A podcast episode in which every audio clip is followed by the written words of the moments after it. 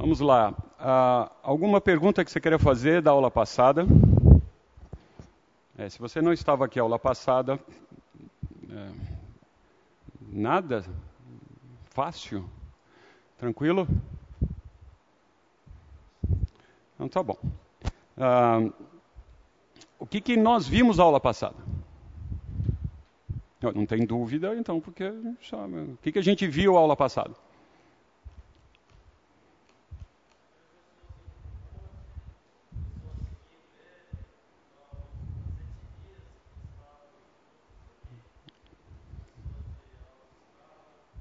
Bom, então, sim, nós vimos quem seria, assim, vou tentar resumir o que você disse, quem seria o público a, a qual estava ouvindo Jesus, o contexto ali social, um tanto que ele estava é, convivendo, ah, nós vimos a preocupação dele por multidões, nós vimos algumas características de língua que o Senhor Jesus falava, nós vimos alguma coisa do tipo, ah, o que o Senhor Jesus falava todos entendiam, não é? Então ele tinha uma, pode ser difícil para nós, mas quem estava ali estava entendendo, se estava concordando ou não, aí é uma outra conversa. Mas as pessoas entendiam, então o Senhor Jesus era claro na mensagem. Né? Nós vimos que nós estamos estudando a mensagem de um pregador perfeito. Então fica difícil de discutir um pouco os métodos, o que ele fez, como ele fez. Né? Não, não havia erro, não havia engano, não havia imprevisto uh, no que ele disse, né? era planejado. Nós vamos continuar hoje a terminar esse, esse pano de fundo com alguns conceitos que eu entendo serem importantes, para aí na semana que vem a gente mergulha para valer nos textos, tá bom? Então vamos lá. Do jeito que nós estamos fazendo, sim, é, eu estou colaborando com a sua aumento de glicemia. Se você quiser, se você participar, se você gostar, não tem lactose, tem açúcar. Entendeu? Então, assim, você dá para a criança, entende? Já que não faz bem para você, você dá para a criança. Eu já ouvi isso, ah, não faz bem para mim, mas eu dou para a criança. Né? Então, vamos lá, para a gente uh, ter um tempo aqui juntos. É, me interrompa, uh, pergunte. Se a sua pergunta, como combinado de sempre, não for propícia a esse momento, a gente conversa no intervalo ou depois. Combinado? Tamo junto? Então vamos lá. O que, que você entende por reino? O Senhor Jesus, no, no sermão dele, ele fala muito. Ele faz promessas sobre o reino. Ele fala sobre o reino. Está me dizendo que é Nova Jerusalém, cidade elevada. O que mais? Muito bom. O que mais? Reino, reino dos céus. Reino. Reino. O que, que é reino? O Senhor é o rei dos reis. Ele reina sobre tudo. Nós falamos isso, não? O que, que é reino?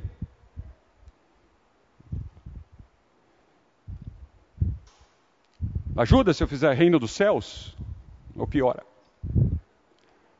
Se eu usar algo que às vezes pode ser sinônimo, reino de Deus, ajuda ou atrapalha? O que é o reino? O Senhor Jesus falou sobre esse reino, ele não explicou sobre o reino no sermão dele, nós vamos olhar isso, ele mencionava o reino. Então o público deveria saber do que ele estava falando. Senão a mensagem dele não teria coerência. Ele ia falar algo que as pessoas não sabiam que sentido tinha. Que ele não explica sobre o reino no sermão dele. Então aquele público entendia o que ele dizia. Lembra? Era uma premissa nossa. Então, o mesmo vale para nós aqui. Se a gente tivesse sentado lá, nas sandálias deles lá, o que, que a gente entende a hora que ele falava reino? O reino dos céus. Se você falar um pouquinho mais alto, senão eu não te ouço. Perdão? Poder. Modelo. Um reino. Ah, governo. Muito obrigado. Ah, eu achei que era só os olhos que davam ruins. Ah, que mais? Governo, sim. Eu penso num rei, sim. A gente tem. O brasileiro tem dificuldade com o reino, na verdade, porque nós tivemos aqui um reino, sei lá, tanto quanto figurativo. A gente nunca passou. Nossa independência foi do jeito que foi e tal, mas então a gente tem dificuldade um pouco com o reino, né? A gente usa até a expressão sou mais realista que o rei, alguma coisa assim, mas na verdade, na verdade a gente não sabe o que é isso, né? Está debaixo de, de, um governo de monarca, né? De um rei. Então, eu, imaginando que a gente teria esse cenário de dúvidas, veja, o Senhor Jesus usa no final de Mateus 4, lembra ainda na, na introdução, entre aspas, do sermão, ele faz um, um relato uh, sobre, olha o que ele só, no final do capítulo 4 tem um relato, então ele relata, ele conta uh, sobre as boas novas do reino. Só que a gente tem uma dificuldade então de entender isso, né? Então você está lendo as escrituras, está estudando, aí chega aqui, ele fala do reino, você não entende e fica por isso mesmo, vamos para frente. E aí as, o sermão dele, baseado em cima do reino, no comportamento dos seus súditos, a gente tem dificuldade de entender. Então eu tomei a liberdade de dividir um pouquinho esse conceito aqui. Tá? Se você já souber, peço o seu perdão. Mas a mensagem Olha, eu grifei aqui. A mensagem do Senhor Jesus era atraía as multidões. Nós vimos isso. Então, é verdade que os milagres atraíam as multidões. Eu, eu concordo com você, não, Elcio, mas espera aí, ele fazia milagres tal, e as pessoas iam atrás dele ou seguiam por causa das curas, é verdade. Mas o texto diz claramente que a sua mensagem é então a mensagem também. Então as, tinham pessoas que tinham interesse de ouvi-lo. E o que é que ele focava? Ele focava nas boas novas do reino. E que reino? Ah, como é que aquela sociedade estava naquele momento, politicamente? Debaixo de Roma. Quem disse isso? Debaixo de Roma. E o Senhor Jesus chega então com uma mensagem de boas novas do reino. O texto diz: percorria Jesus toda a Galileia, ensinando nas sinagogas. Nós já tratamos disso aula passada, por que, que ele ensinava, qual era o pré-requisito para ele ensinar. Pregando o quê? Qual era a mensagem dele? Vocês já pensaram um pouquinho assim, desculpa, é, que o Senhor Jesus não falava, creio em mim, creio em mim, eu sou o caminho. Ele pregava o reino no sermão dele. Né? É, é, é, muito engraçado. Hoje a gente, quando vai pregar o Evangelho, a gente muitas vezes dá foco, e é verdade, por favor, que o Senhor Jesus é o único ah, caminho e meio para a salvação, é indiscutível. Mas o Senhor Jesus aqui, poucas vezes, dizia eu. Ele pregava a mensagem do reino, é o que as Escrituras estão dizendo. Curando todas as doenças e enfermidades. Mateus era judeu, lembra disso? Querido, Costa a porta para mim, por favor. Ah, Mateus era judeu. Você lembra que os judeus tinham dificuldade de falar o nome de Deus? Lembra no Antigo Testamento? Ora, tenho certeza que Mateus compartilhava dessa mesma dificuldade, ou dessa mesmo modus operandi. Então, Mateus, se você notar, ele poucas vezes usa reino de Deus. Ah, eu, eu quero entender que é um eufemismo que ele usa aqui, e ele usa reino dos céus. Então, para o nosso estudo aqui, para o sermão do Senhor Jesus aqui, Há outros momentos que são diferentes, eu sei disso.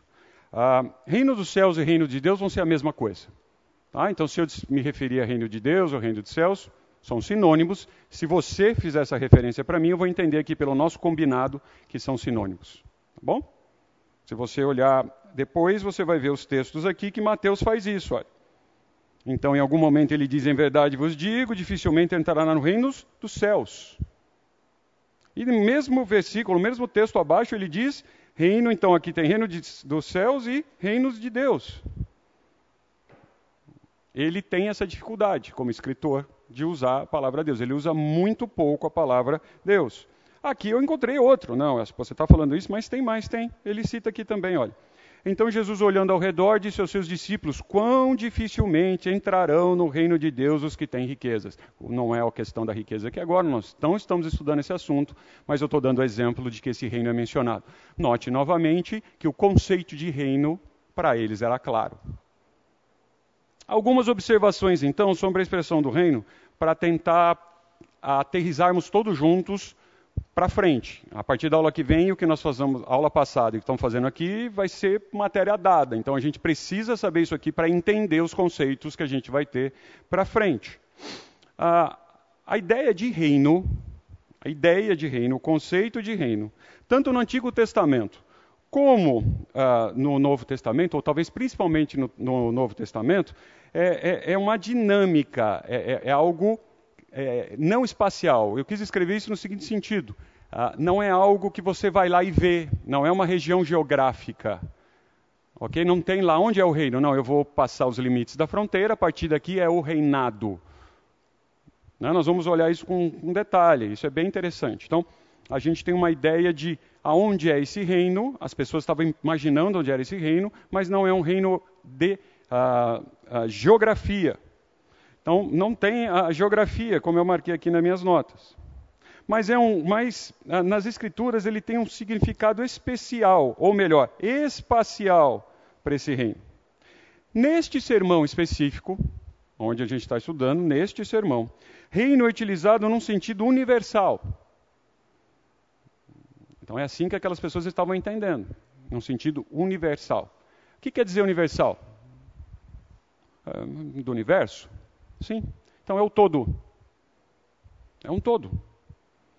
Aí você precisa lembrar um pouquinho. Eu sou uh, judeu, estava sentado lá. O que, que eu conhecia de astronomia? E alguém fala que é universal. Você, talvez, como eu, temos a tendência de colocar os nossos óculos e começar a enxergar assim, os planetas, universos, não é? as galáxias, ou que, sei lá, onde você consegue chegar com a sua imaginação. Eles malmente viam aqueles pontos de estrelas no céu. Talvez melhor que a gente tinha menos poluição, mas eles viam aqueles pontos. Né? Eles tinham um conceito muito pequeno do que era o universo. Então eles entendiam que esse universo era o que eles conheciam da criação. Então, Deus da criação, Deus do universo. Tá, eu estou falando isso para você, veja, restringir a sua visão de reino para aquele momento. Né? Qual é o reino? Ah, é isso que eu conheço, é tudo isso aqui, né? até onde a minha vista alcança. Alguns exemplos, né? O Senhor Jesus diz aqui: Jesus aproximando-lhe falou-lhes, dizendo: Toda autoridade me foi dada no céu e na terra. Esse é um conceito de reino. Então eles já sabiam que tinha alguma coisa no céu e tinha coisas na terra. Uh, não é a questão aqui, mas a gente já fez um estudo disso no tempo passado, a ideia do que eles tinham de universo, né? como é que era a criação, que eles imaginavam de céu e o que imaginavam de terra, né? e a expressão inclusive debaixo da terra né? qual é o conceito, a expressão que é usada. Outro exemplo que o Senhor Jesus diz aqui: nem todos entram nesse reino. Opa! Nós acabamos de falar que não era um reino de geografia, é, não tinha uma dinâmica espacial, ele não era de espaço, mas tem restrições. Ah, então tem alguma fronteira, ele tem uma, uma borda em que eu tenho que passar ou não. Puxa, me lembra a geografia, né? Então, quando a gente vai mudar de país, por exemplo, vai mudar de reino, eu preciso de autorização para entrar e sair. Eu não posso simplesmente entrar num outro reino. E aí começou a chocar os seus ouvintes, porque ele dizia que ah, quem entra no reino são pobres de espírito, pessoas que são obedientes e extremamente justos. Eu coloquei os versículos aí para você acompanhar. Extremamente justos. Por quê? Ele dizia que a, a justiça dele tinha que exceder de quem?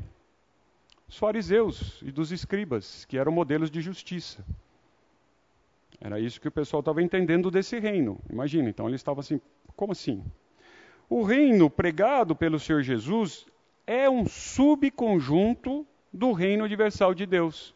Você já tinha parado para pensar nisso? É, esse é o reino. Então a gente tem Deus. Ah, vou deixar mais para frente. Mas a gente tem Deus e tem um subconjunto. Eu vou mostrar aqui. Alguns tem alguns requisitos para a gente entrar nesse reino. É? Então ele diz: entrai pela porta estreita, larga é a porta e espaçoso o caminho que, que conduz à perdição, e muitos são os que entram por ela, quer dizer, muitos são os que são perdidos. Então, dizer, ó, para entrar aqui no, na, na, perdição, a porta é tranquila, você não precisa de visto. Né? Já está concedido você vai conseguir fazer isso. Agora, para entrar no meu reino, ah, você tem que ter um visto. Tem que ter uma permissão. Não é qualquer um que entra nesse reino. Então, estou dando noção de reino. E ele, como rei, de novo, nós temos alguma dificuldade de entender rei e reinado, ele manda e determina, não é? Num rei para valer, ele não precisa pedir conselhos. O que ele determina tem que ser feito e acabou. Outro versículo: Digo-lhes que muitos virão do Oriente e do Ocidente e tomarão lugares à mesa de Abraão, Isaac e Jacó no reino dos céus. Ele faz essa menção. Puxa, então, ah, veja, Abraão, Isaac e Jacó já estão lá e muitos vamos tomar lugar ao lado deles. Ah, então esse reino já existia. Então, porque já tem uh, pessoas lá. Mas, Elcio, eu tenho um conceito que tem um reino que vai vir. Não é? A gente tem essa ideia do reino que virá, etc. Não é esse reino que ele está dizendo aqui.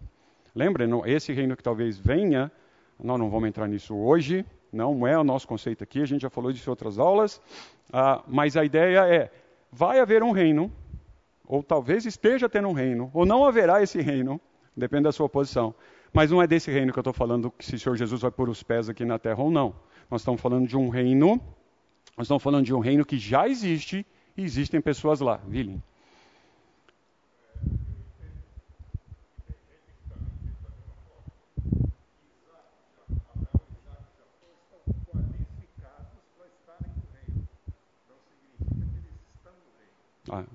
O Willing está dizendo que é, aqui seria uma menção de qualificação e não necessariamente que eles já estão lá. E aí ele está dizendo, está mostrando que teriam outros filhos. Eu estou repetindo, pessoal, ouvir. Ah, e teriam outros ali, os filhos que estariam desqualificados. Eu entendi, eu não penso dessa forma. Então, o reino já existe e os pertencentes a esse reino já estão lá. Esse reino não é espacial. Agora, quanto à desqualificação, eu concordo com você. Nem todos estarão nesse reino. Por isso que ele mostra. Virão pessoas de mais diferentes lugares e vão compondo esse reino. Ok?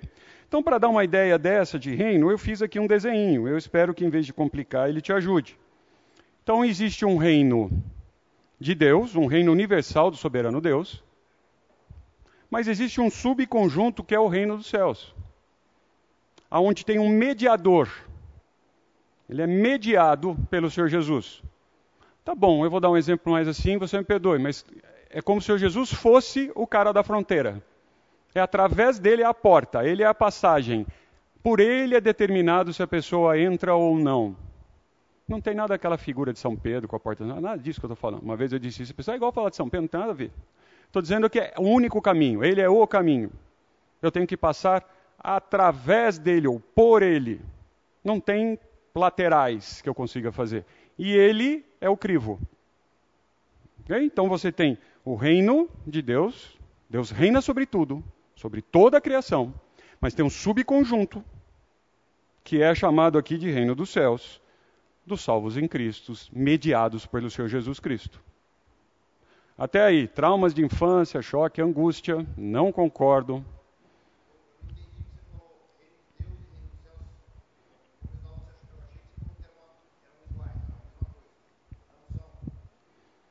Muito bem. Excelente. Alguém está prestando atenção? Veja, ele está dizendo para mim: não, agora há pouco você me deu como sinônimo que reino dos céus e reino de Deus era a mesma coisa. Agora aqui você está fazendo um subconjunto. Muito bom, é isso mesmo, Nick. Sim, de maneira geral, pelo que a gente está falando no, no sermão do Senhor Jesus, eles são sinônimos. Mateus usa ali muitas vezes como sinônimos. Mas o conceito de reino, de maneira geral, que é o que eu estou fazendo aqui, eu estou conceituando o reino aqui, existe esse subconjunto. Então a gente tem o reino de Deus, Deus é soberano sobre tudo. Talvez eu vá dizer algo que você já sabe. Se você acha que tem um reino do inferno, um alguém que reina paralelo, isso não existe. Tudo, 100%, está debaixo do controle do reinado dele. Tudo o que acontece na criação, tudo, no detalhe, está ah, debaixo do comando dele, das ordens dele e do desejo dele. Agora, existe um subconjunto que não. Tem um subconjunto desse reino que é mediado pelo Senhor Jesus, que também é o reino de Deus. Você concorda? Entende a, a delicadeza ali? Deus é de tudo. O do subconjunto também. Não tem separação. Mas esse subconjunto só estão lá os mediados pelo Senhor Jesus. Alex.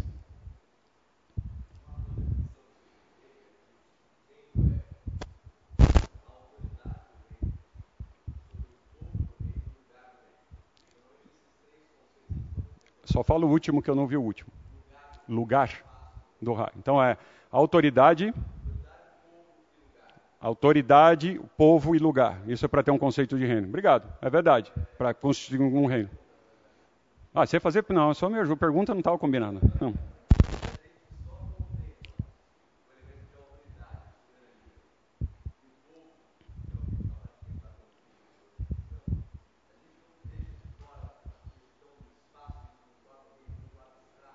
Muito bem. Resumindo o que o Alex falou, assim, você está falando uma besteira, porque eu acabei de conceituar reino e está faltando um desses, desses três itens, que é o espaço. E não tem. Você acabou de falar que tem um reino que não tem espaço, que é não dimensional, ele não tem um espaço. Só aguarda um minutinho que eu chego lá daqui a pouquinho vou mostrar isso. Onde está esse reino? Verdade, mas você está certo. Ah, cadê o chocolate do Alex?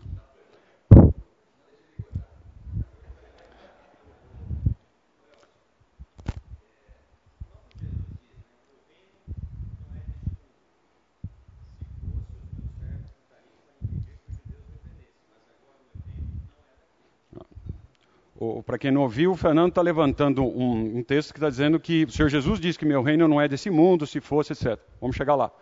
Passa perto do que o Alex está dizendo. A gente chega lá. Mas o conceito de reino aqui, tirando as três definições que eu concordo, está ok? Subconjunto? Tá a gente precisa ter uh, esse conceito. O cristão, perceba, o cristão e o incrédulo pertencem a reinos diferentes. Bom, aqui, ó, vamos pôr em vermelho para você ver melhor. Ó. O cristão e o incrédulo pertencem a reinos diferentes. Então, se você é um cristão, você reconheceu o Senhor Jesus como seu Salvador.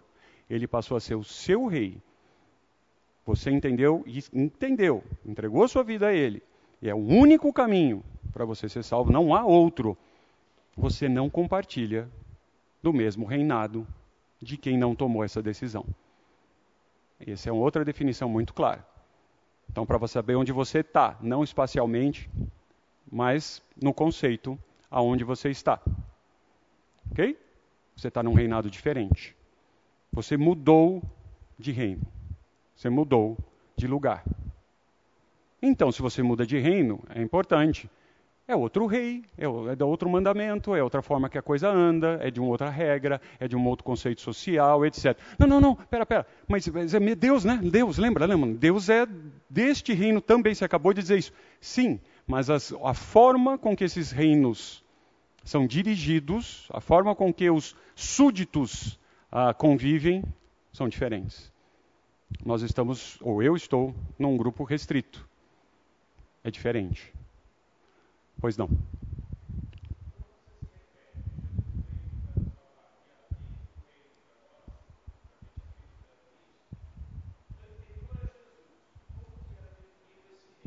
Muito boa pergunta. Ah, eu vou resumir assim: como é que no Antigo Testamento, o pessoal do Antigo Testamento entendia isso? O próprio judeu que estava lá ainda estava no Antigo Testamento. Não tinha Novo Testamento ainda para ele, na é verdade.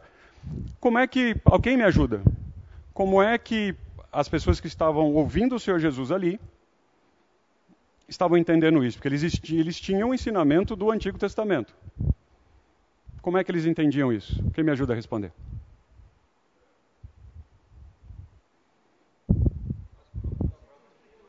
Ah, não, a resposta do Fernando é a resposta, sim, que com a própria escritura. Não é isso eu já disse, não é com a própria escritura que eles tinham, mas como? Qual era o conceito? Como é que eles faziam isso? Eles criam, resumindo, no rei que viria.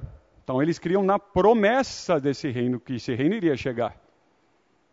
Né? Se a gente estudar o Antigo Testamento, ele aponta para a chegada do rei, chegada do Messias, do libertador. O Antigo Testamento mostra sombras disso. Não faz parte da nossa aula, mas a gente pode estudar os personagens bíblicos que te faziam essa sombra até com muito cuidado que eu vou dizer aqui, com muito cuidado, de mediador do povo. Eles tinham sombras do que estava acontecendo até chegar o Messias.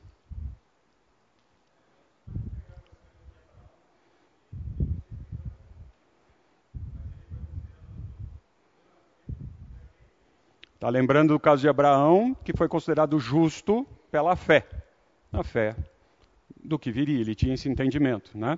Então, a, a gente um dia pode estudar isso juntos, é bem legal esse conceito de reino no Antigo Testamento, como eles faziam as sombras que existiam, que apontavam para esse mediador, lembrando que todos os mediadores, estou repetindo isso para eu não ser ah, colocado aqui como herege, mas os mediadores eram imperfeitos, não fizeram o papel do Senhor Jesus, não era através dele que ninguém era salvo, etc. Eles representavam, eles tinham uma sombra, uma projeção uh, imperfeita e impura do Messias que viria. Tá bom? Muito cuidado aí, porque eu uso essa palavra às vezes mediador, falar, ah, então quem aceitava Abraão ia para o céu. Não tem nada a ver com o que eu estou falando. Podemos seguir? Ok. Então, a expressão reino de Deus aqui tem um sentido salvífico.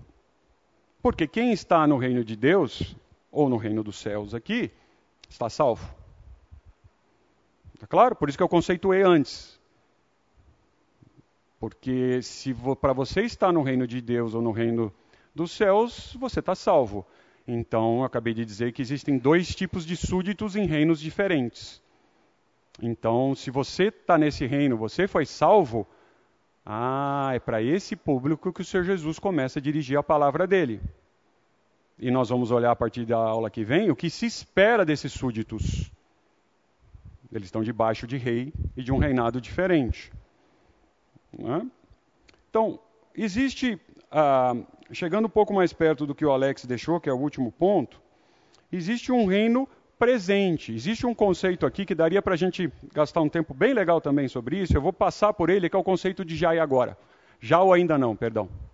As escrituras mostram bastante esse conceito do já e ainda não. Isso daria um estudo para a gente fazer, então eu vou mencionar. Ah, não dá para a gente eh, descer muito a fundo nele, pelo tempo, mas note, no Novo Testamento, ah, o Novo Testamento insiste, ele insiste, ele é repetitivo, que o reino de Deus chegou. Veja, o reino de Deus já está aqui. Então, Alex, quando a gente fala assim, aonde ele está, está aqui.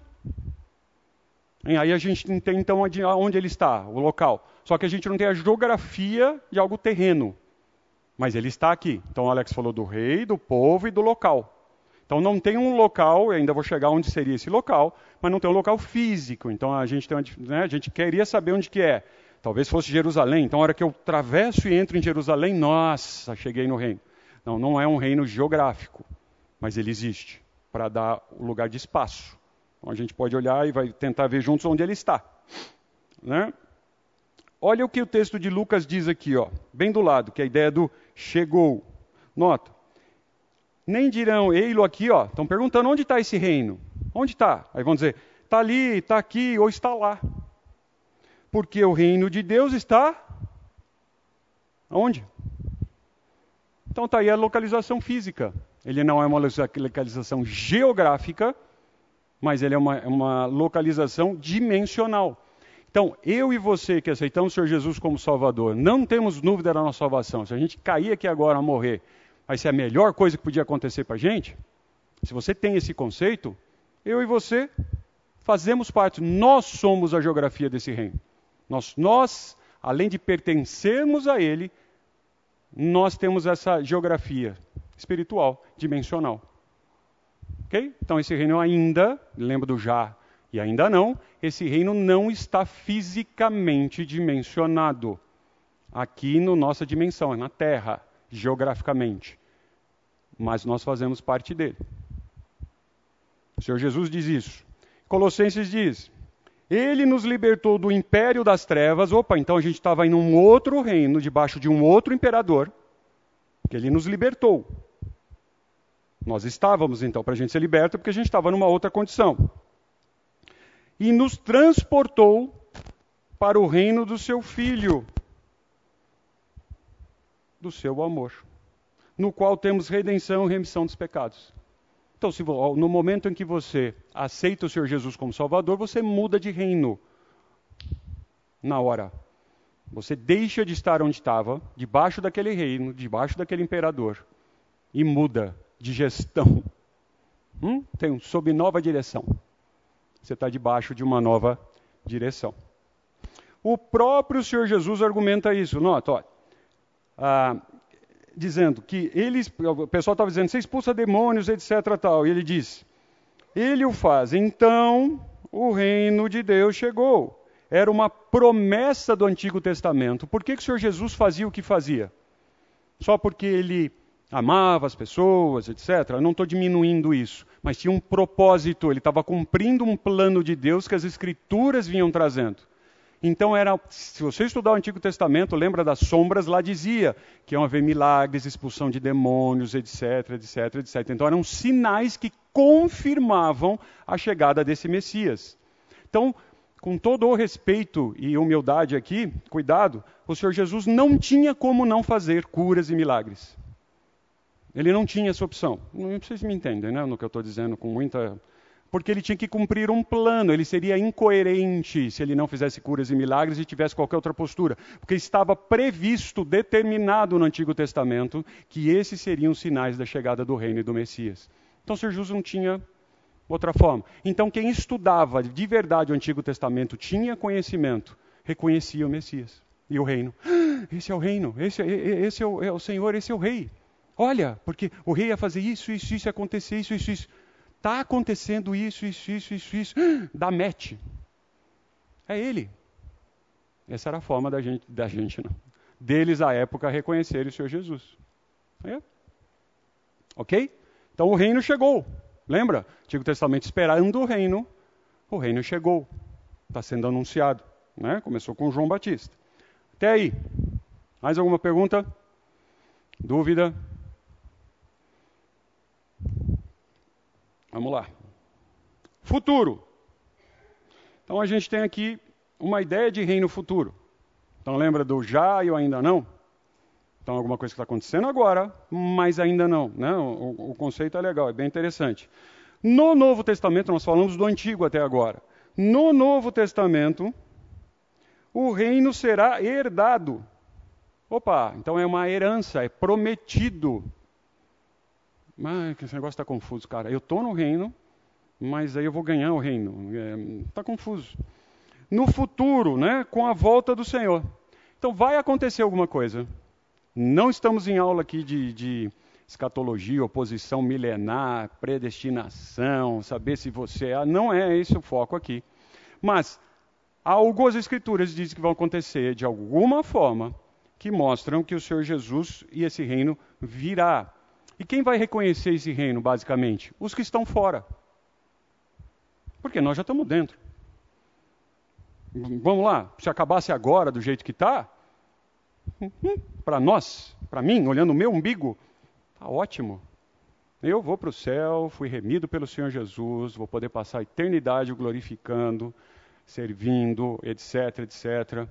Eu estou resolvido. Mas quando esse reino virá, os outros vão reconhecer, porque ele está. Como é que esse reino é hoje espacialmente falando ou por definição? Só entre nós.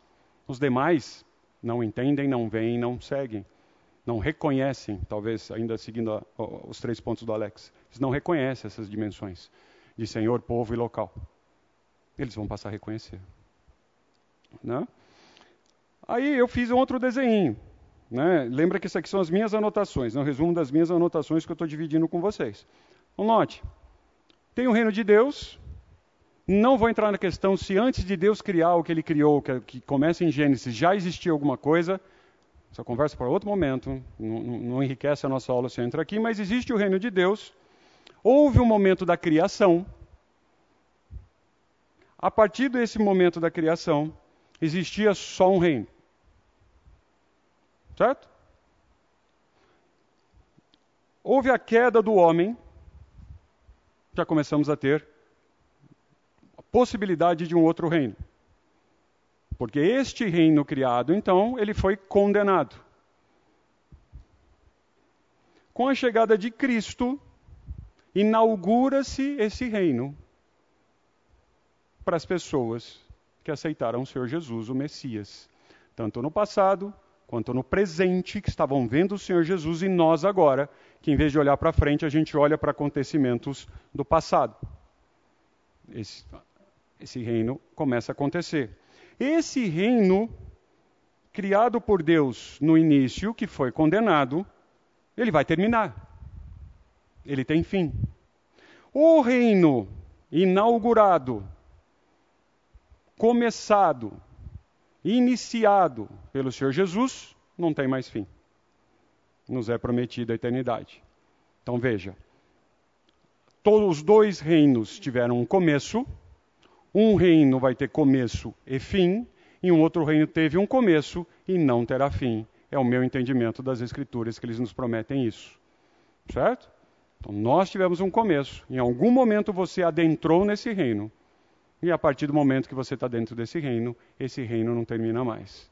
Também é um outro conceito que a gente precisa ter de espaço e tempo, ou melhor, mais de tempo, para a gente entender o que vem pela frente.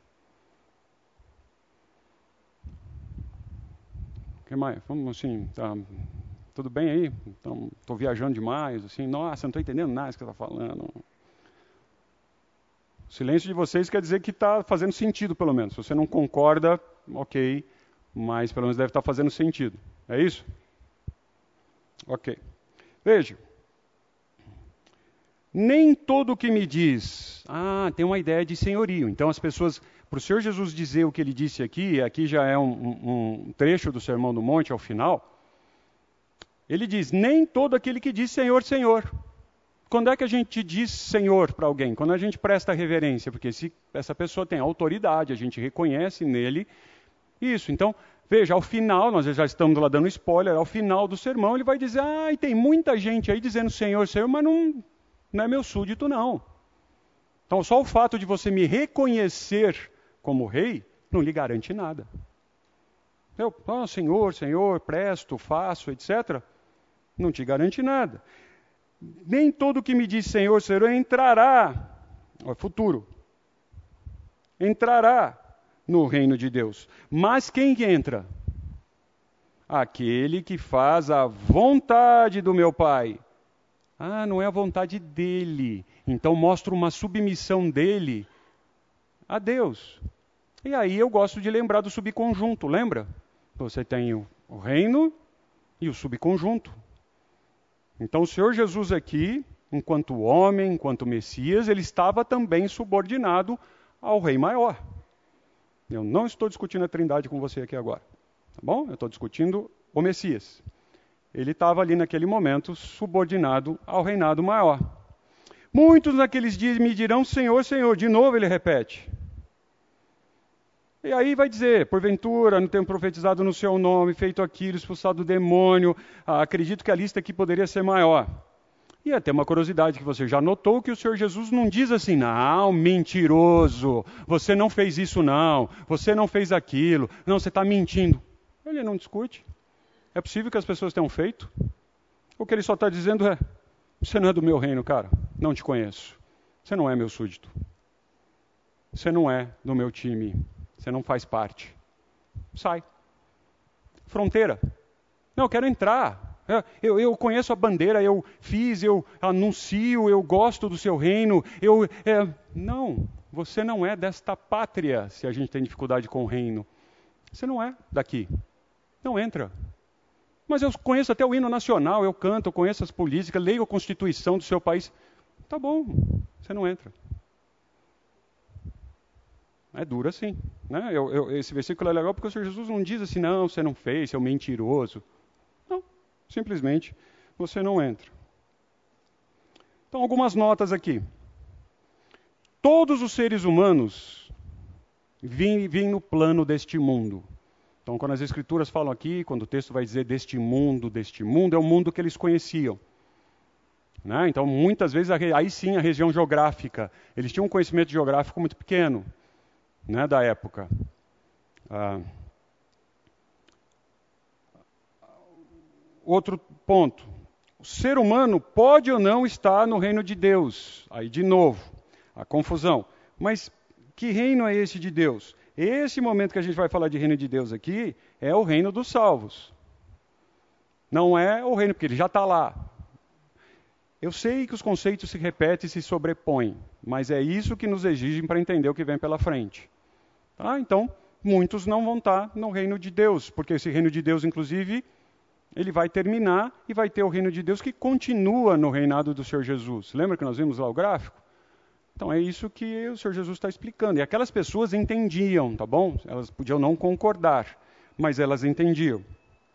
O reino já veio, então para a gente mudar um pouquinho, já ter isso, mas ainda não chegou. Ou seja, ele está aqui, mas de fato, quem está fora desse reino não o percebe. Concorda comigo que essas pessoas não percebem, não, não veem, não sentem, etc. Elas podem até entender que existe um rei, ouve falar, conhece o Senhor Jesus, acredita que o Senhor Jesus veio, mas não são súditos desse reino. Esse reino não existe. Então, é, guarde esse conceito que vai ser importante do já e ainda não. Vai ser bem importante para a gente conversar à frente. Bem, ah, entendido que existem dois reinos, ah, foi divertido aqui no intervalo, né? Estava ah, tentando até subornar algumas pessoas com chocolate para diminuir o nível das perguntas, não funcionou, mas as perguntas aqui foram bem interessantes e não necessariamente fáceis de responder, até porque alguns pontos trazidos a gente é só a minha opinião, tá bom? É, é o que eu penso a gente escuta, admite como verdade e depois, quando alguém fala alguma coisa diferente, você não, mas eu sempre aprendi isso. Mas de onde? É, quem te disse? Da onde você está tirando isso? E aí, normalmente, as pessoas ficam ali num terreno inseguro, ah, daquela coisa eu ouvi falar, eu sempre foi assim, né? É, inclusive tem piadinhas assim, tá? Então, ah, foi legal. Eu acredito que a dúvida de muitos aqui era a dúvida de mais de alguns aqui, que ficaram com uh, receio de perguntar. Mas, uma vez que então a gente tem o reino, chegamos pelo menos assim, é, que existe o reino. Onde ele está, se ele não está. Pelo menos uma, uma, um match deu aí, existe o reino. Ou você está, não, não tem reino nenhum. Aí a gente vai ter um problema né, para seguir. Existe um reino. Né? Esse rei é o Senhor Jesus. E pelo menos isso aí eu estou estendendo a corda, e dentro desse reino só estão os salvos e que reconhecem o Senhor Jesus. Pelo menos nesse ponto a gente está mais tranquilo, de maneira geral? Então tá. Então esse é o, é o, é o básico, é o, é o mínimo aí para a gente seguir. Tá? Eu fiz mais porque eu entendi que era a oportunidade de a gente discutir. E uma das coisas que quem anda comigo sabe que quando eu converso alguma coisa, eu gosto de provocar as pessoas nos fundamentos. Né? Quando dá aquele terremoto no fundamento, é bom porque é uma acomodação do que está em cima. Faz você pensar. Então, não necessariamente você precisa sair daqui concordando comigo. Mas só o fato de você não concordar é porque você teve que chacoalhar lá, abrir algumas coisas, saiu teia de aranha, poeira de algumas coisas que não lembrava, não sabe onde está. Não, sempre ouvi falar, mas cadê? Eu não, não, não consigo. Então, vai fazer você organizar a sua casa procurar algumas coisas. Tá? Eu, eu gosto bastante disso. Então, uma vez que a gente está então nesse reino, nós temos normas, regras, políticas, um, o nome que você queira dar de governo desse reino. E algumas coisas, para quem está no reino do Senhor Jesus, elas são inegociáveis. Por isso, daquele cadeado ali no cérebro. Eu vou repetir. Se você faz parte desse reino, existem algumas normas, regras, procedimentos, etc., que elas são inegociáveis para esse súdito. Não, mas eu não concordo. É, então, a gente tem dificuldade né, para entender o que é rei. Porque do rei você não discorda, querido. Olha nas próprias escrituras como eram os reis. Ah, olha na história, talvez na Idade Média, um pouco antes. Olha outras culturas. Né? Um cristão não precisa ter medo de estudar outras culturas, estudar história, não precisa ter medo. Vai estudar como eram as culturas pagãs, ímpias. Não se discute com o rei. É assim. Ok? Então, tem algumas coisas que são inegociáveis, por isso que eu coloquei ali um cadeado. Eu espero que você tenha um cadeado assim na sua cabeça, que é o que o rei espera. Então não é o que você acha, tá bom? Então daqui para frente vai ter muita gente falando, mas eu acho, mas eu queria que fosse, eu desejava, gostaria tanto. Ah, mas a gente não tem opção. Não tem o que discutir. São regras inegociáveis. Ok? Partimos desse princípio. Então, às vezes você vai falar, não, mas eu não acho isso. Eu entendi, mas o rei está dizendo que é outra coisa, então é do jeito que o rei está mandando. Lembra que quem está pregando aqui é o rei perfeito, o Senhor Jesus. Eu não vou discutir com esse pregador. Vocês discutam comigo, me põem para fora, mas com o que o Senhor Jesus está dizendo, não dá. É impossível a gente discordar do que ele está dizendo, ok? Veja, tem algumas frases que eu gosto e anoto, né? Então veja. Está ah, errado aqui, né? É, aqui a ideia é que os seres deste mundo, né, como seres deste mundo, temos que deixar marcas neste mundo.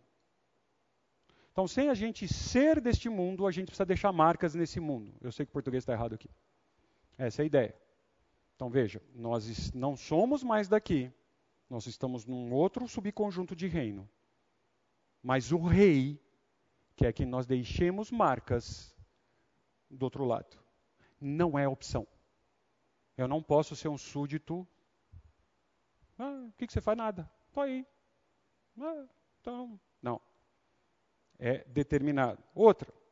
O cristão deve. Aí eu pus o deveria, porque infelizmente a gente vê que, né? O nosso rei, apesar de ser rei, enérgico, etc., ele é amoroso, misericordioso, ele, nossa, né? Porque senão a gente estaria frito.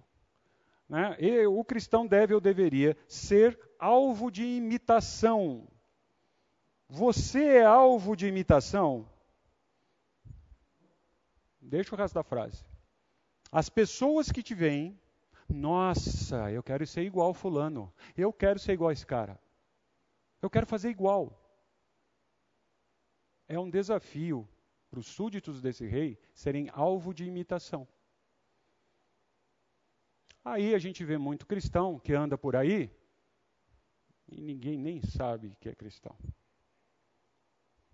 Ele não se distingue do reino que ele está. Há uns caras que eu conheço por aí que pregam assim, o agente secreto. Não é? Então, ele age, não, é que eu, eu, eu me disfarço, como ele vai fazer como Paulo, né? Paulo fazia que fiz como todos, como muitos, para salvar. Então, ele é tão agente secreto, tão agente secreto que ninguém sabe que ele está lá mesmo. Nem o outro lugar não sabe. Ele passa por lá, ninguém percebe, etc. Tal. Ele faz parte e está na turma. De tão bem que ele faz esse papel de agente secreto. Então, é isso que o, o nosso rei está esperando de nós, pois não. Diz que esse camarada vai ser vomitado. Ah, eu já sei do que você está falando. Não vou falar agora. Vamos para frente. Porque aí vai. Mas a gente pode falar depois. Né? Aí tem a ideia do morno. O que, que era o morno ali? Porque aí tem uma, um lugar para a gente caminhar bem legal. Ah, pelo simples fato de ser feliz. A gente vai olhar as bem-aventuranças, é um pré-requisito da bem-aventurança. O Senhor Jesus começa dizendo assim: você é do meu reino? Você é meu súdito? Então você é feliz. Ele não diz assim, você ficará feliz. Poderá ser feliz. Vai ser de vez em quando feliz. Não, você é feliz. E aí você é alvo de imitação. Porque a gente gosta de ver alguém feliz, não é verdade? A gente fala, nossa, é, é, só minha opinião também. As mídias sociais hoje vocês estão cansados de ouvir, é muito difícil alguém mostrar alguma coisa ruim, se, se, se existe. Normalmente está lá, eu estou sempre no momento bom, feliz, sorrindo, né? Ninguém tem mau hálito, chulé, não tem nada, é tudo perfeito ali. E a gente fala, nossa, eu queria também ter isso. Nossa, eu queria ser assim. Queria ter essa profissão, viajar o mundo. Aí, olha, cada lugar, a hora esse cara está num lugar. Olha, acontece. Nossa, não é assim que a gente faz? A gente quer imitar o que é feliz. Você é alvo de imitação? Não precisa responder. Você é alvo de imitação? As pessoas falam, eu quero ser igual aquele cara. Eu quero ser igual aquela moça. Eu quero ser igual aquela mãe. Eu quero ser igual aquele profissional. E eu vou dizer a você que tem anos que eu fui desafiado a isso e eu faço um esforço consciente, que veja, é um esforço, não é natural, consciente, é pensado para fazer isso. E eu vou contar durante o tempo que a gente passar junto aqui muitas pisadas na bola minha, ok?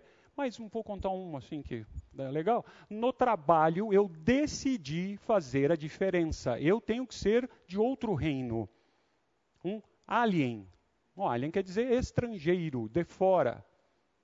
E as pessoas então notam quando vem um, um alien. Se você recebe alguém de outro país aqui, você, por mais que ele esteja vestido como você, como a comida que você, ele faz coisas que você percebe que ele é diferente, não é isso?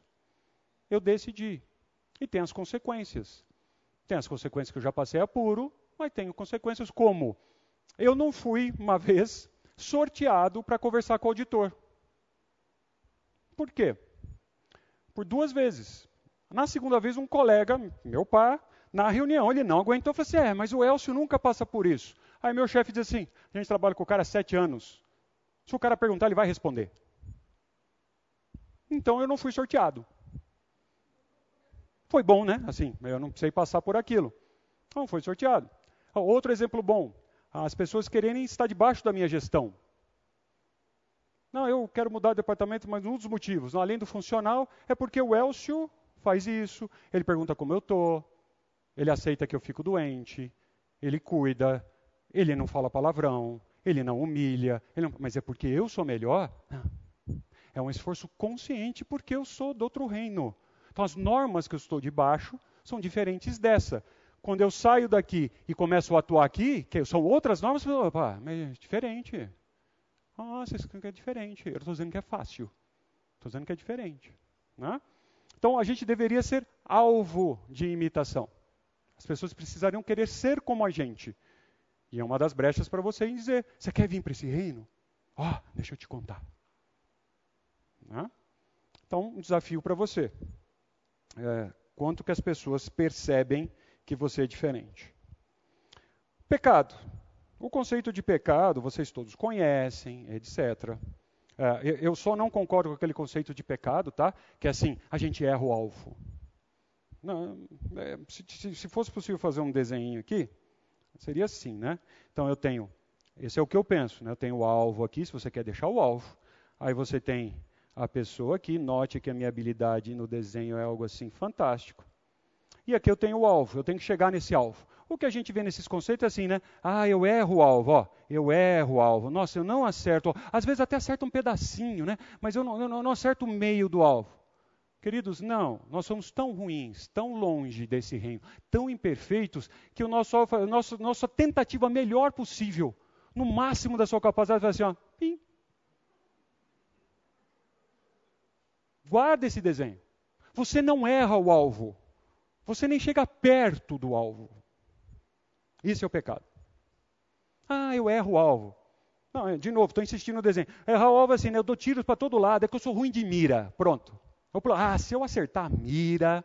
Não, querido. Você pode trazer o que você quiser, fazer o que você quiser. A hora que você faz com toda a força, pim. Você não chega perto do alvo. Ah, e, e, essa é a ideia do pecado. Tá? Por que, que o pecado faz parte aqui, o conceito do pecado no que nós estamos conversando? Porque ele vai dar a ideia do quão difícil é estudar o que a gente tem pela frente.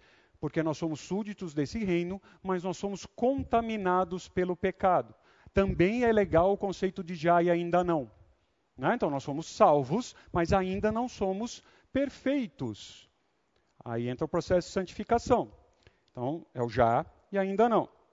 O pecado, ele vai fazer o quê? Primeiro, Vamos olhar as pessoas então que estão no outro reino. As pessoas que estão no outro reino não têm esse conceito. Ele está bom, mas tem lá o conceito moral. Eles condenam quando rouba. Eles fazem isso. Eu entendi. Há uma impressão moral de Deus, a gente pode discutir isso no coração, na mente das pessoas, etc. Tal. Mas não é disso que eu estou falando. Eu estou dizendo que eles não conceituam o mal ali como um pecado, porque o pecado é uma transgressão do que nosso rei espera. Eles não enxergam aquele rei. Lembra? No reino de Deus, aquele maior, Deus permite que ele tenha uma autoridade abaixo dele, debaixo dele, que faça o que ele está querendo fazer agora, que é Satanás. Eu nem fiz esse subconjunto lá naquela hora, que era para confundir ainda mais. Mas isso acontece, lembra? Satanás, ele está reinando aquele outro reino lá debaixo da permissão de Deus. Então não tem conflito de interesse, não tem briga. Forças opostas, o bem e o mal, isso não existe. Deus permitiu que Satanás faça isso. E isso está acontecendo. Então eles não têm a noção do pecado. O pecado normalmente busca resolver os problemas de maneira rápida. Pode olhar. Quem não é cidadão do reino do Senhor Jesus, ah, vamos resolver o problema. Rouba. Ah, resolva agora. Vamos resolver esse problema. Mentira, existe o conceito de mentira branca, não é isso? Mais ou menos isso aí? Ou mentirinha, ou aquela mentira que ajuda. Né? Ah, a ideia de não ter problema. Ninguém naquele reino lá quer ter problema. Não aceita os problemas. É sempre o eu. Então, vamos resolver o problema. O que eu vou fazer para resolver? Hum, pouco importa. Isso vai inclusive sobre o próprio corpo. O que as pessoas fazem sobre o próprio corpo, o que come, onde gasta os recursos financeiros, etc. Ele quer aliviar os problemas e as dificuldades. Lembra? Mídia social. Eu quero viver aquilo. Pecado. Soluções rápidas. Tirando os milagres que o Senhor Jesus fez, olha na história, principalmente no, no Antigo Testamento, quanto tempo Deus investe na vida das pessoas, quanto tempo se demora para que se cumpram as promessas. Deus é um Deus de tempo. E o pecado distorce a palavra de Deus e virou imediatista. Então, estou chocando vocês, eu estou brincando com vocês assim, nem comida a gente quer mais fazer. A gente quer, tinha um conceito de fast food, comida rápida, porque não quero cozinhar, ficar lá, põe lá na panela de pressão, cozinho, faço. Não, comida agora, fast food. Agora nem isso eu quero fazer, eu quero ligar. E a comida chega. E quanto mais rápido, senão já reclamam. Nossa, faz cinco minutos que eu liguei e o cara não entregou. Conceito diferente de tempo do que Deus espera. Do que Deus fez, do que Deus. É diferente. Nós somos contaminados, inclusive, nessa gestão de tempo. Né? Como eu estava dizendo aqui, ações práticas. O pecado nos leva a dar justificativa de ações práticas. Não, vou fazer isso para resolver, né, gente? Ah, dá um jeitinho aí, por que, que nós vamos esperar? Não, resolve aí. Resolve aí. Não, você está com problema, vou emplacar o carro. Está com problema lá? Cara, como a gente pode fazer para resolver agora? Não, resolver, vou ter que voltar, fazer o processo de novo. Não, resolve aí. Que jeitinho que a gente pode dar? Né? Ações práticas. A autossuficiência, então, nem se diz. Ah, eu posso, eu faço, eu resolvo e assim por diante.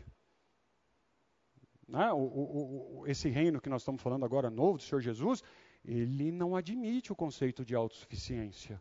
Não faz parte. Ao contrário. Eu sou insuficiente. É? Egoísmo é uma marca, não é verdade? Se você for olhar, olhar, olhar, olhar, quem está lá no outro reino é egoísta. Sou eu, eu, eu, eu. Né? Sou eu.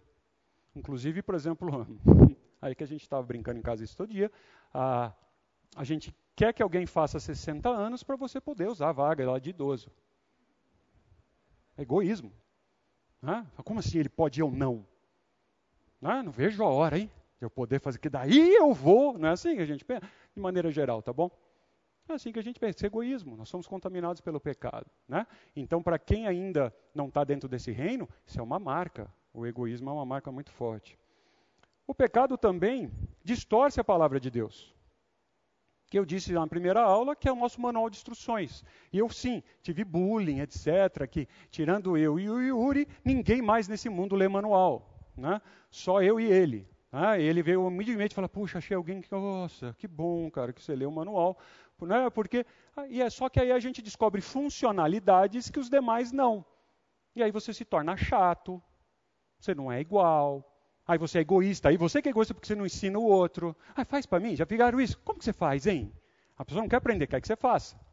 Não, estuda as escrituras. Não, você não estuda as escrituras. Nós não estudamos as escrituras como deveria ser. Não é um livro de poema, de literatura, é um livro de estudo. Ora, você estuda, lê o manual, você começa a fazer diferente, aí dão resultados diferentes, é óbvio. Aí você. Hum... Só que o pecado vem distorcer, né? Desde o do Éden, o diabo nunca discordou, ele distorceu. Então quem está fora tem uma versão distorcida do meu manual, do seu manual. Consequências disso é que. Ah, só para ver o horário. Consequência disso é que a gente tem intensificação dos problemas e dificuldades. Já notou a vida de quem não é regido pelo nosso Rei, Senhor Jesus Cristo? Ele toma remédios a todo tempo. Então, já aprendi que o remédio não cura, né? o remédio remedia, por isso que veio o nome. Muitas vezes ele alivia o que estava acontecendo, mas é o organismo que trata, etc., e se recupera. Né? Então, O pecado faz isso, parece que dá uma solução mágica. Vamos resolver o problema agora. Só que depois vem a consequência dele. E normalmente piora. Nossa, Elcio, mas tem gente aí que rouba, não sei o que, está vivendo. Vai lá conviver com a pessoa. Piora. Acredite, piora as dificuldades e os problemas. Né? Aumento da miséria da alma. O pecador, a todo o tempo, tem a sua alma mais miserável. Me dá uma analogia, e é só a minha analogia, que o pecado é semelhante a uma droga que te vicia e cada vez você quer mais e você vai fazendo mais para aliviar mais e vai fazendo mais e você vai se afundando mais. Esse é o pecado. Ah, a ausência então da confiança em Deus, lembra, se, é, se ele é autoconfiante, o que, que eu preciso de Deus? Eu posso, eu faço, eu resolvo. Quando tem alguma desgraça ou acontece alguma coisa, aí é Deus, não é? Que a pessoa aí realmente entra num choque, por isso que elas ficam totalmente depressivas, arrebentadas, que elas não têm esperanças mais, e aí começam a, eu não consigo. É, é, é triste. Né? Você e eu não precisamos disso. Nós estamos debaixo de uma outra regra. O pecador não descansa. Já percebeu? Então vamos lá, alguns exemplos, né? Eu vejo no meu cotidiano. Alguns exemplos clássicos. Ah, o casal, um deles é infiel, tem outra esposa, tem outro marido, ou, ou um amante, o nome que você queira dar. Cara, a vida do cara é, não para. Eu convivo com pessoas assim.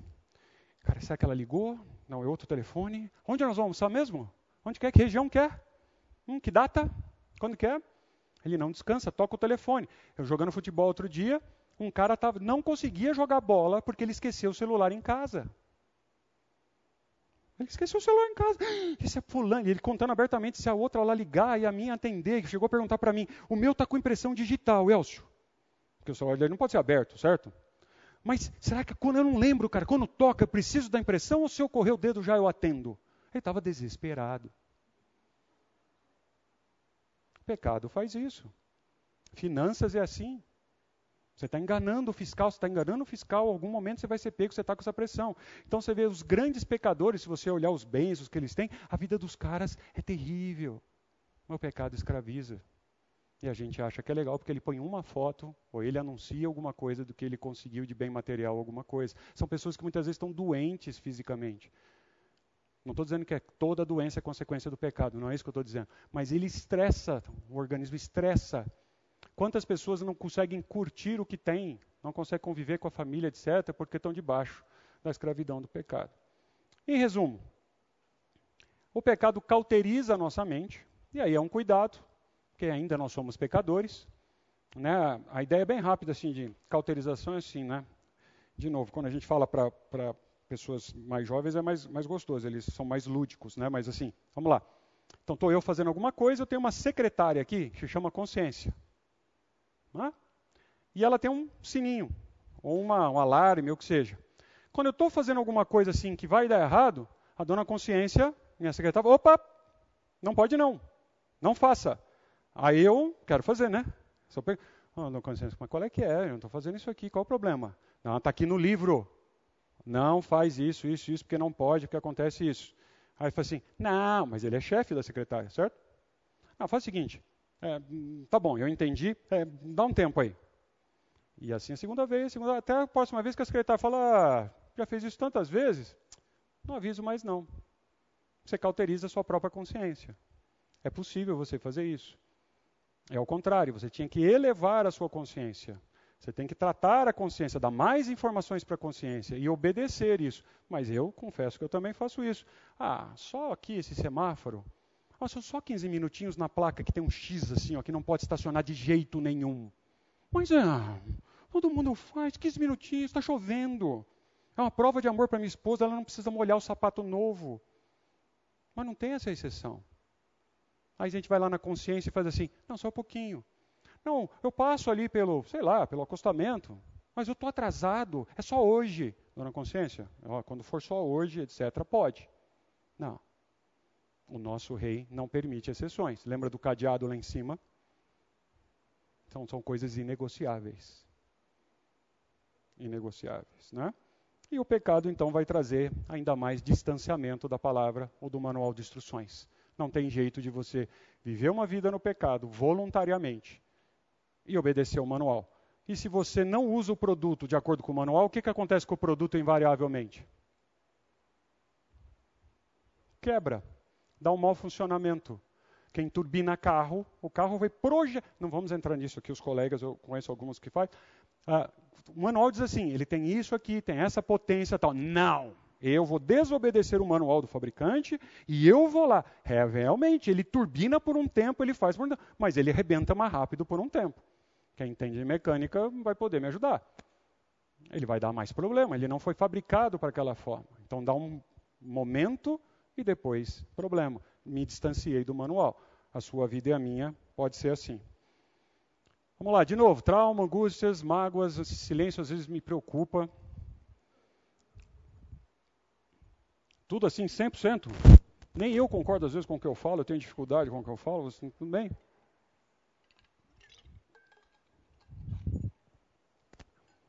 Vamos lá. As bem-aventuranças. Vamos dar aqui, nesses tempinho que falta, a introdução às bem-aventuranças. Então veja de onde nós saímos lá no começo da primeira aula, passamos por tudo isso. Tocamos em alguns assuntos mais difíceis de ser digeridos hoje. E aí agora a gente vai dar uma ideia das bem-aventuranças. Ah, as bem-aventuranças, elas são o único caminho para a felicidade. Não, mas né, lembra, estou debaixo de um rei. Dentro desse rei tem as normas, tem as regras de funcionamento desse reino. E o rei, quem pregou isso aqui, quem fez esse sermão, foi o rei, foi o Senhor Jesus. E ele está dizendo que é a única forma. Você quer ser feliz aqui no meu reino?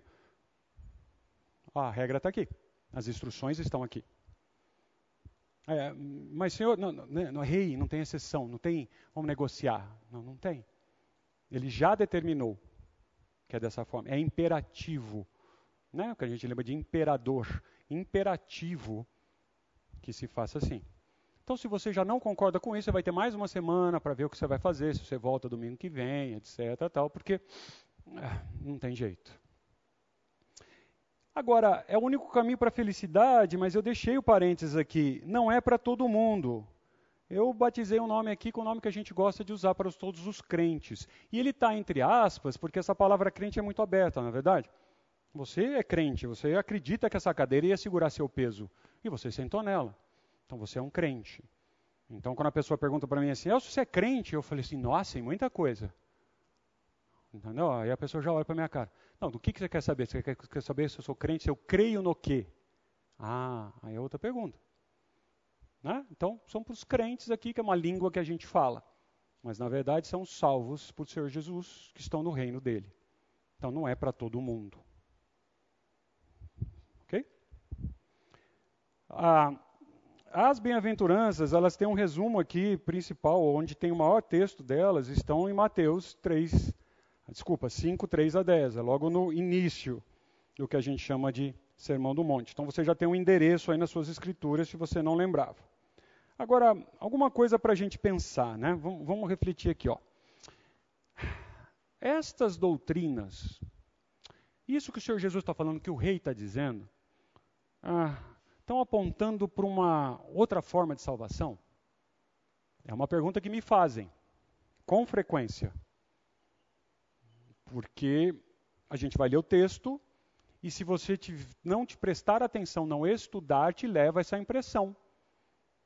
Porque em pelo menos três delas, e começa assim e termina assim, se você fizer alguma coisa, aparece ali, o reino dos céus é seu.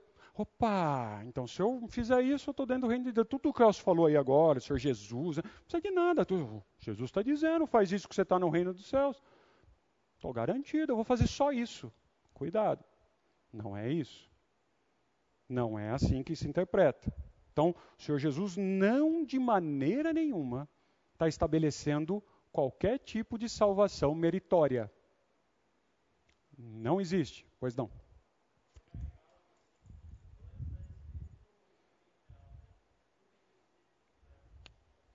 Eu entendi até Gálatas, depois disso não vi mais. Se você quiser tirar a máscara ou falar mais alto, por favor.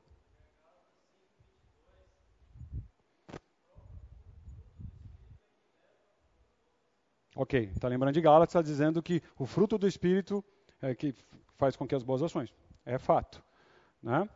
Mas o ponto aqui é, nada que você possa fazer, inclusive o que está destacado nas bem-aventuranças, são uma outra doutrina ou algum outro caminho para a salvação, para você pertencer ao reino.